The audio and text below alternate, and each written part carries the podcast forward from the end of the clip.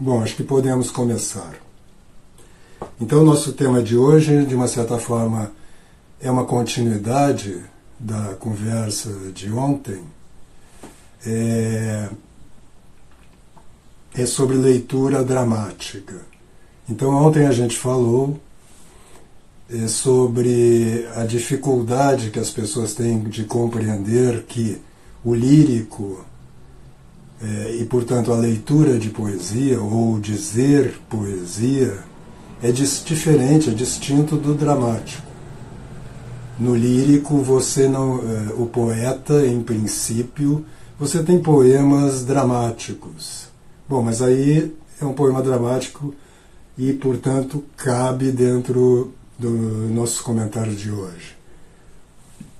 Mas a, mai, a, a imensa maioria dos, po, dos poemas o poeta, a voz do poeta no momento, vamos dizer assim, da, eh, da escrita do poema, ou no momento, vamos chamar mítico, em que o poema está sendo dito, ele está comunicando algo ao leitor, mas ele não está envolvido numa situação dramática é, há, claro, sempre casos intermediários. Se você pegar, por exemplo, é, um Fernando Pessoa, especialmente o Álvaro de Campos, ele tem um tom mais dramático. Né?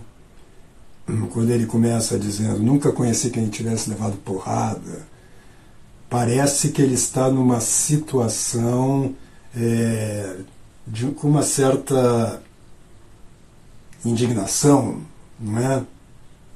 Mas ainda assim, como a gente comentou ontem, não se deve carregar muito é, o tom dramático da leitura, porque, de uma certa forma, a leitura passa a se tornar a protagonista e o poema fica em segundo plano.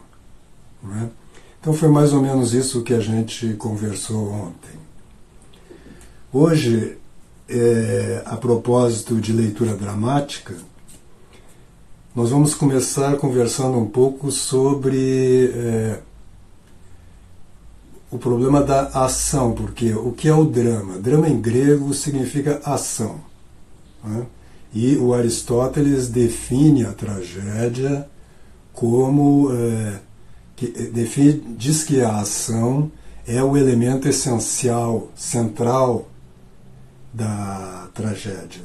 Né? E a gente poderia estender isso a todas as, todos os gêneros teatrais. Né? Quando você vai ao teatro, você vê atores diante de você realizando ações. Nunca esqueça que falar também é uma ação. É? A gente fala em, em teatro se fala muito é uma expressão que Stanislavski usava, né, de ação física. E a gente tende a esquecer que a voz é física. E tende a pensar, em, quando a gente pensa ação física, a gente tende a pensar em ações cor, eh, corporais, em movimento corporal, em ações que se traduzem por movimentos físicos. Veja que é sutil, porque a voz também é um movimento físico que você realiza né, quando fala. Mas a gente tende a distinguir. Né? Não sei se você já notou, mas muitas vezes quando você pensa o meu corpo, você se decepa. Né? Você pensa daqui para baixo, meu corpo e a minha cabeça, como se a cabeça não fosse corporal. Não é? Porque a nossa consciência ela está, é, vamos dizer, mais focada nos nossos pensamentos, na nossa mente, e a gente identifica a mente com a cabeça. É? Entretanto, a mente ela se estende. É, é, ela não, não é material, né? e portanto, pelo menos ela não é corporal, então ela não se estende pelo corpo no sentido material da palavra, mas a sua consciência ela é de todo o corpo e não só da cabeça. É, mas como a cabeça e o rosto é aquilo que nos individualiza mais, é natural que a gente se identifique com o nosso rosto, com a nossa face e esqueça do resto do corpo. Né?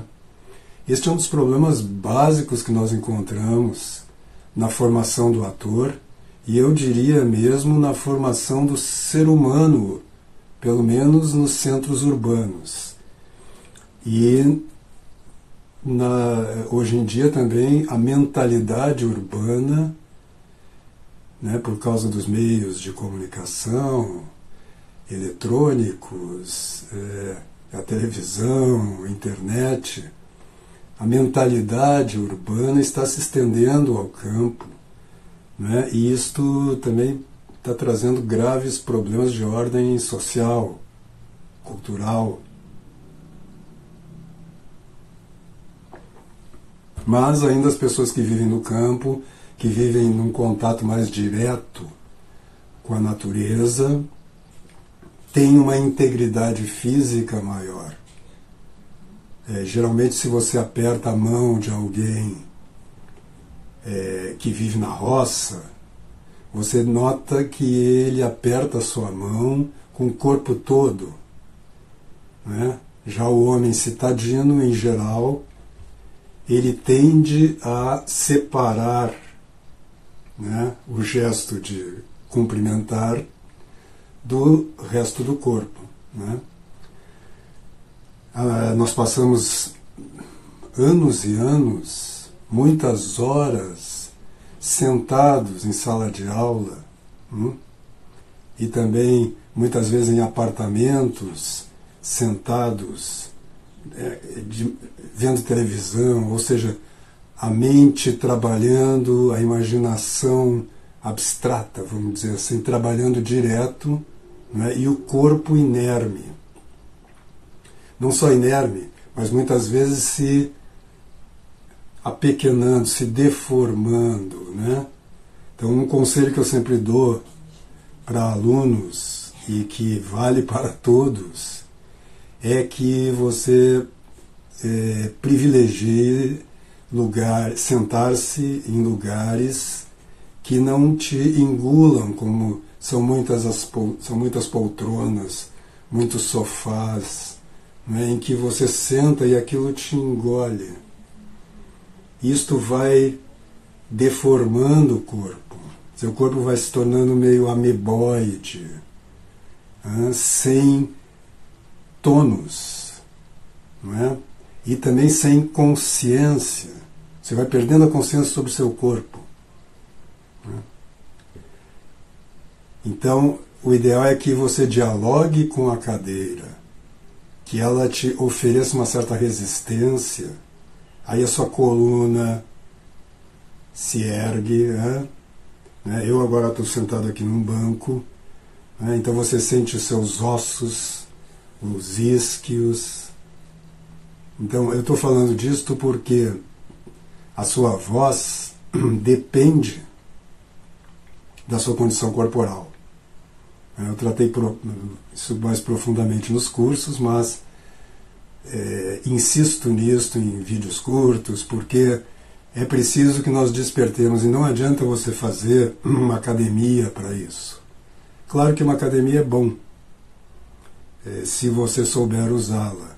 Mas ela não vai resolver a sua instalação no mundo concreto, a sua consciência de estar vivendo no mundo concreto.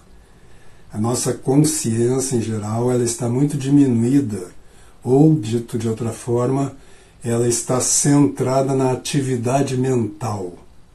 Eu presto muita atenção aos meus pensamentos, até os desejos, as emoções, mas de uma certa forma na repercussão que esses desejos e emoções têm na minha mente, vamos chamar abstrata. De maneira que eu vivo um pouco desconectado do mundo concreto. Bom, isto para o homem comum é, já é uma tragédia, mas para o ator é a desgraça. Né? Os atores é, acabam ficando, eles precisam de todo um retorno a essa situação orgânica, que é natural, mas que a vida moderna no, eh, artificializa. Então, a primeira coisa para você ler um texto, seja poesia, seja obra de teatro, seja um texto teatral, é você estar numa posição ativa e não solta, não passiva, não abandonada, vamos chamar assim. Que isto já coloca a sua voz, ou se você ficar um pouco aqui, a sua voz vem para cá. Eu vou ler aqui, eu peguei o Hamlet na tradução do Milor Fernandes para usar como exemplo. então diz o rei: Embora a morte de nosso caro irmão Hamlet ainda esteja verde em nossos sentimentos, hum, não tem brilho. Agora, empurrei aqui o banco com os meus isquios. Sabe o que são os isquios? Aqueles ossos ali da bunda, né? Aquelas duas pontas ali, né? com os quais você senta, né? no quadril. Embora a morte de nosso caro irmão Hamlet, ele já me coloca numa outra posição. Isto aqui vale também para a leitura de poesia. Não é? E é uma coisa que ontem, desse jeito, não coloquei, mas coloquei algo parecido. Agora, qual é a diferença já primeira nessa leitura aqui para a leitura na poesia. Né? Se você pega um poema, digamos, o, vamos voltar ao Pessoa, nunca conheci quem tivesse levado porrada, para quem ele está dizendo isto? Ah, para você que está o lendo, não é? para um ouvinte, mas é um ouvinte geral, vamos dizer assim, não um ouvinte específico tá certo? Você não fala, um poema não é dirigido, mesmo quando ele, ele é nominalmente dirigido a alguém, se o poeta está pensando em publicá-lo, ele toma uma dimensão universal. Não é? É, então, ele não está numa situação interpessoal particularizada, porque não faz sentido ele dizer coisas que são dirigidas apenas a uma pessoa para o público universal. Mas aqui é diferente, o rei não está falando para um público universal. Ele está falando para a sua corte, né? ele acaba de entrar. Eu peguei o Hamlet porque é uma obra que a maioria das pessoas conhece, pelo menos o roteiro geral. Né? Então, é a segunda cena, em que há a primeira cena é a cena no, é, no pátio do castelo, lá em cima, né? onde eles estão, você fica sabendo que o rei apareceu, né, o fantasma do rei, e ele aparece nessa primeira cena sem dizer nada para aqueles amigos, os vigias que são conhecidos do Hamlet. Nessa segunda cena, então, ela acontece na sala de cerimônias do castelo. E entram rei, rainha, Hamlet, Polônio, Laertes é, e mais algumas pessoas. Né? E o rei vira-se, portanto, para essa multidão, essa pequena multidão, e é com eles que ele está falando. É? Embora a morte do nosso caro irmão Hamlet ainda esteja verde em nossos sentimentos, o decoro recomende luto em nosso coração e o reino inteiro ostente a mesma expressão sofrida a razão se opõe à natureza e nos manda lembrar dele com sábia melancolia, sem deixar de pensarmos em nós mesmos. Então ele vai anunciar aqui, né? É, hum, os novos procedimentos, né, essas novas, ele, é, é, a gente já sabe, porque logo ele fala que casou com a rainha. Né? Então nós temos uma primeira situação que, para uma leitura em voz alta do, do texto dramático, esses dados que a gente tem, quer dizer, a gente tem que conhecer a peça antes, evidentemente. E em teatro, assim como na vida, nunca o que você está dizendo é só o que você está dizendo, ou a personagem. Né? Por quê? Porque isso é assim também na vida. Né? As palavras muitas vezes é, não traduzem o que de fato você está a sua verdadeira intenção. E muitas vezes elas mascaram né? Então há todo um jogo por trás das palavras que é preciso captar. Hum? É preciso captar profundamente numa montagem, sim, você deve mergulhar nisso. Agora, numa leitura dramática, menos. Hum? Porque, como eu dizia antes, eh, ontem, em relação à poesia, também um grande dramaturgo, e Shakespeare é um dos maiores, essas sutilezas estão no próprio texto e nas situações criadas. Então, se você der voz suficientemente adequada a isto, basta para que os ouvintes é, captem e imaginem essas outras conotações.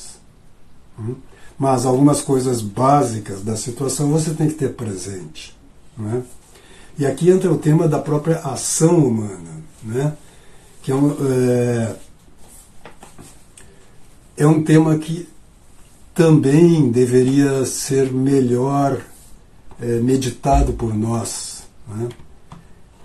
Porque nós vivemos, inclusive, numa, num ambiente intelectual ou espiritual mental, porque isso está, isso está na cabeça de todo mundo um pouco. Hum? Já, ao, ao longo de, do século XX isso aumentou formidavelmente. A diminuição da noção de ação, ou seja, da noção de que o homem ele escolhe um objetivo e age em direção a esse objetivo. Né? As pessoas hoje em dia vivem muito ao sabor das circunstâncias. Né? Se você pega a tradição filosófica, desde Sócrates, passando por toda a Idade Média, até depois um pouco do Renascimento, aí a coisa começa a se complicar, né? Era ponto pacífico de que o homem tem três patamares existenciais, ontológicos. Nós temos corpo, alma e espírito. Hum? Que nós temos. O corpo não é muito difícil da gente saber o que é, né? mas nós temos uma alma, né? um psiquismo, onde estão as imagens, as emoções, os desejos né? É, e nós temos um outro patamar ainda que é imaterial, que é a inteligência, né, cujas, é, vamos chamar assim, faculdades são a inteligência, a vontade e a memória das ideias. Hum? Isso quer dizer que o, a sua vontade é uma escolha. Hum? Que você faz né, e que nada material pode, tem poder suficiente, desde que você tenha uma vontade forte, de demover você daquilo. Né? Se você, por exemplo, escolhe aprender piano e começa a estudar piano e faz, você se disciplina, você estabelece é, uma hora de estudo por dia. Hum? A sua vontade é o que lhe move para realizar aquilo todo dia. Porque os seus desejos, que são psíquicos, mudam. Hum? Eles são como a lua. O psiquismo é identificado à lua no simbolismo tradicional. Então, assim como às vezes você está apaixonado para estudar, você está tirando ali um enorme prazer, no outro dia você está entediado, ou você quer fazer outra coisa. Hum? E o que te faz manter-se na disciplina é a vontade. Mas não dá para a gente aprofundar nessa. Já estamos com quase meia hora de live. Não dá para a gente aprofundar essas questões aqui, mas essa relação entre uma vontade que escolhe um objetivo e, portanto, escolhe também uma luta contra seus desejos, suas paixões, suas emoções, que muitas vezes vão ser obstáculos, vão, ser, vão se conflituar com esse objetivo, é fundamental. Nós temos aquela cena, por exemplo, do Hamlet, lá adiante, quando ele já decidiu é, que ele deve vingar a morte do seu pai e tirar o tirano né, do trono, o irmão do pai, que é o assassino de seu pai, hum, ele tem aquele encontro com a Ofélia, é? em que há um conflito enorme ali. É? Porque antes, na sua vontade, ele tinha escolhido casar com Ofélia ele tinha a Ofélia como a mulher da sua vida. Hum? E, com esta nova situação, ele simplesmente abandona tudo, ele diz isso com muita clareza, não vou achar aqui um momento em que ele diz isso, é, que não há nada mais agora na sua mente senão esse objetivo de vingar-se do assassinato de seu pai e de tirar do trono é, o tio. E aí ele encontra com a Ofélia e ele vive um conflito enorme porque ele é apaixonado por ela, ele ama ela. Então você tem dois amores aqui em conflito, você tem um conflito quase de vontades. Não é porque ele já mudou, já fez uma outra opção. Né? Mas há uma tensão, e você vai ver que no drama, e especialmente no drama ocidental, é, esse conflito entre um dever né, e uma emoção que se contrapõe a esse dever é fundamental. Né? Essa luta entre uma consciência que é moral e desejos. Você encontra, por exemplo, eh, no Macbeth, eh, a, a, a consciência de culpa do assassinato do rei, ela está sempre em conflito, tanto no Macbeth como na Lady Macbeth, né, com os seus, o seu desejo de poder. É? E às vezes vence um e vence outro. As duas personagens funcionam um pouco como uma gangorra. Né? Quando uma fraqueja e se sente mais culpada, a outra cresce e leva adiante o projeto de poder. É?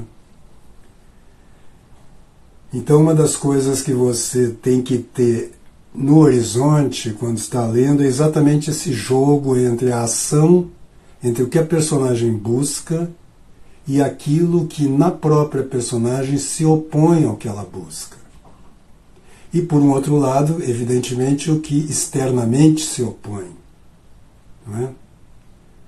Então, aqui você já tem todo um jogo, percebe? Muito complexo. Isso numa encenação é, é muito árduo trabalhar. Mas numa leitura dramática é mais light, porque você não está no calor da encenação. Você não está imitando as personagens em ação, mas você está como que indicando isto. E isto pode ser uma prática muito enriquecedora. Você tem um grupo de pessoas que lê em voz alta peças de teatro, hum? grandes peças.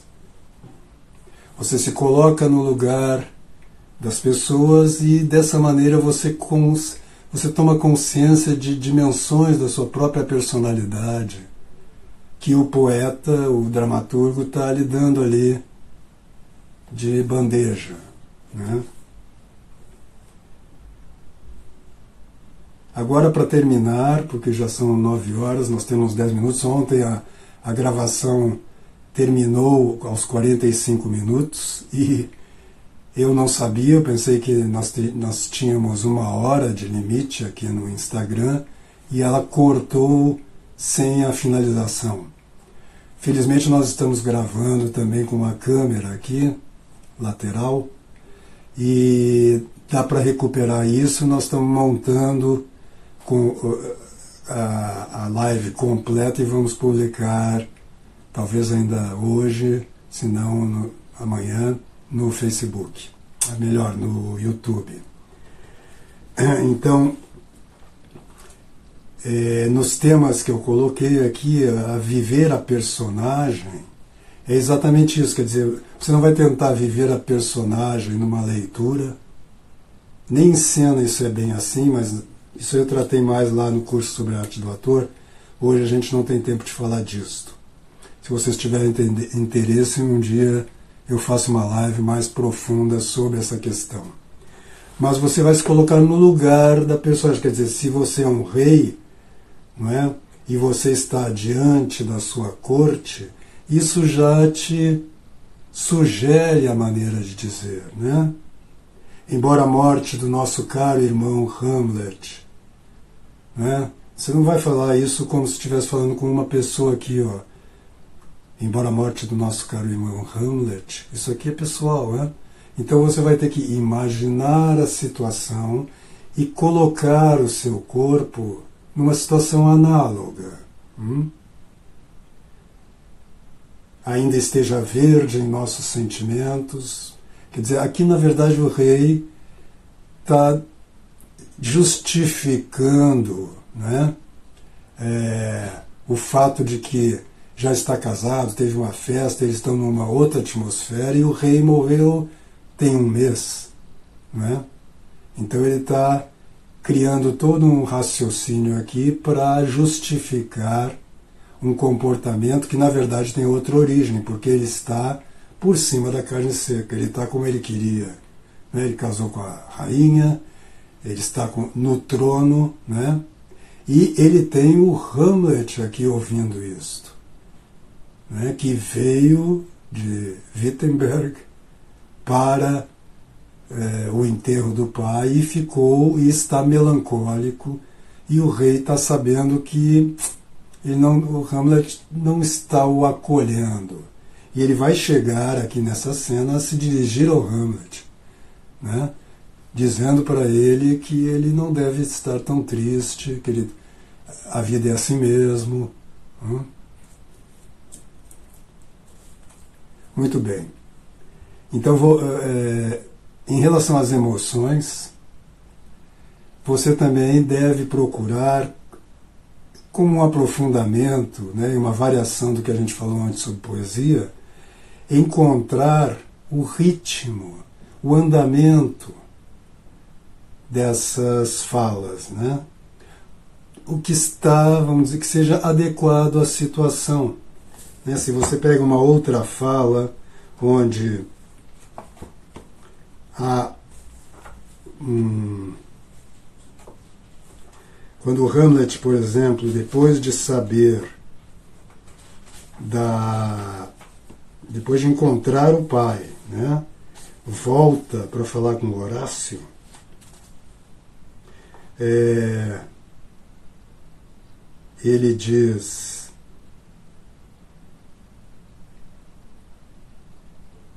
Horácio diz para ele: Que foi que aconteceu, meu senhor? Coisas maravilhosas. Quer dizer, ele está excitado. Né? Você não pode responder isso coisa, como o rei antes. Coisas maravilhosas. Hã? Que vai soar. Não. Ele acaba de ver o espectro do pai, que lhe revela né, é, que foi assassinado. Hum? Meu bom Senhor, queremos saber para quê? Para repetir? Ou seja, aqui ele está. O que vocês querem saber? Vocês querem saber para sair fofocando por aí? Não eu, meu senhor, pelo céu. Ele sai, né? mas você tem um ritmo mais ágil. Né? Assim como se você pegar o famoso ser ou não ser. Eis a questão.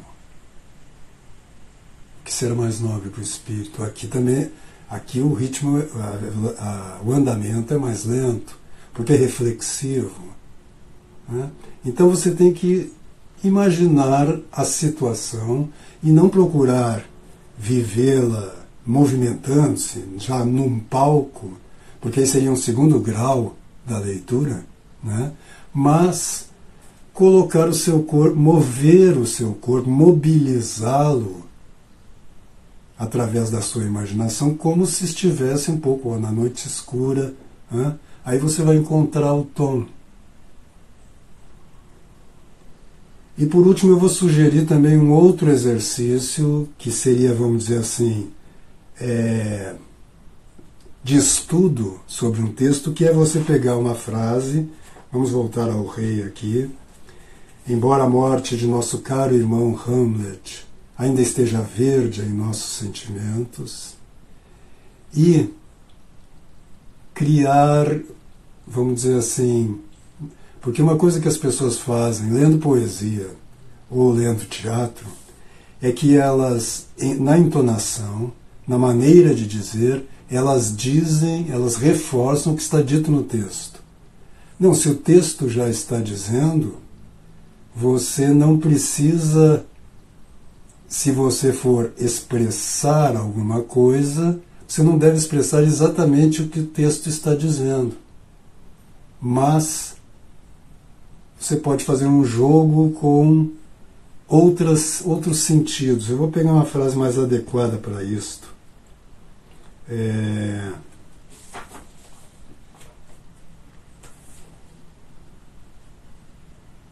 Por exemplo, quando Hamlet diz para o pai: Para onde me leva? Para o espectro, né? Fala, não passo daqui. Ok, essa seria, vamos dizer, a maneira mais orgânica, mais natural, mais imediata de dizer. Mas você pode, como estudo, colocar outras intenções na entonação, em vez de, por exemplo, para onde me leva? Colocar algo como para onde me leva? Com uma certa desconfiança excessiva, vamos dizer. Ou então, para onde me leva?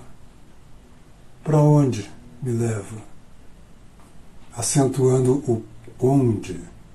Ou seja, pegar uma frase, isso vai dar errado muitas vezes, não faz mal, porque você está estudando possibilidades de dizer um texto possibilidades de ampliar os seus sentidos.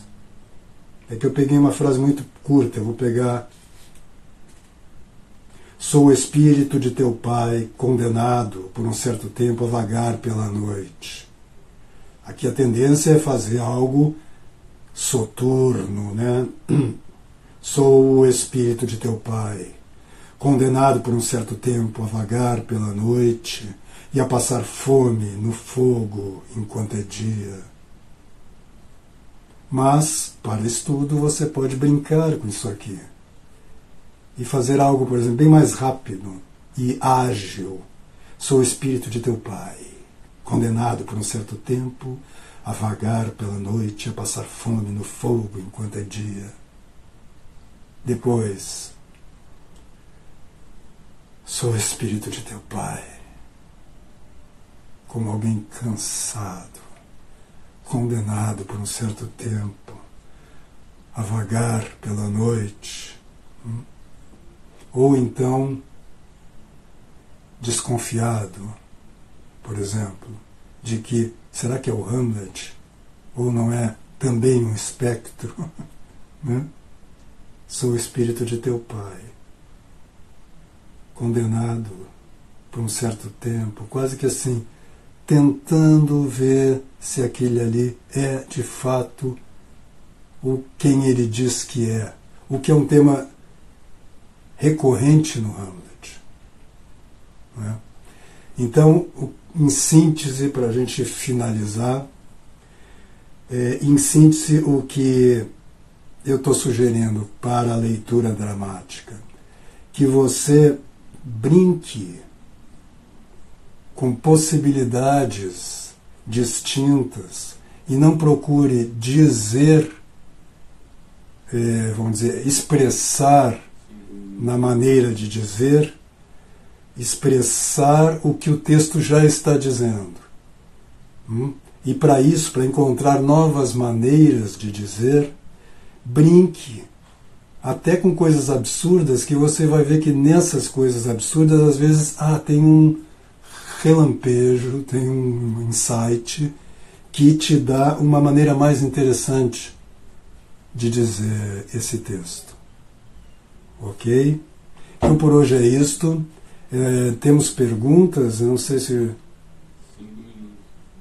Uhum, aí, ao invés de repetir. É, não, não temos perguntas nenhumas.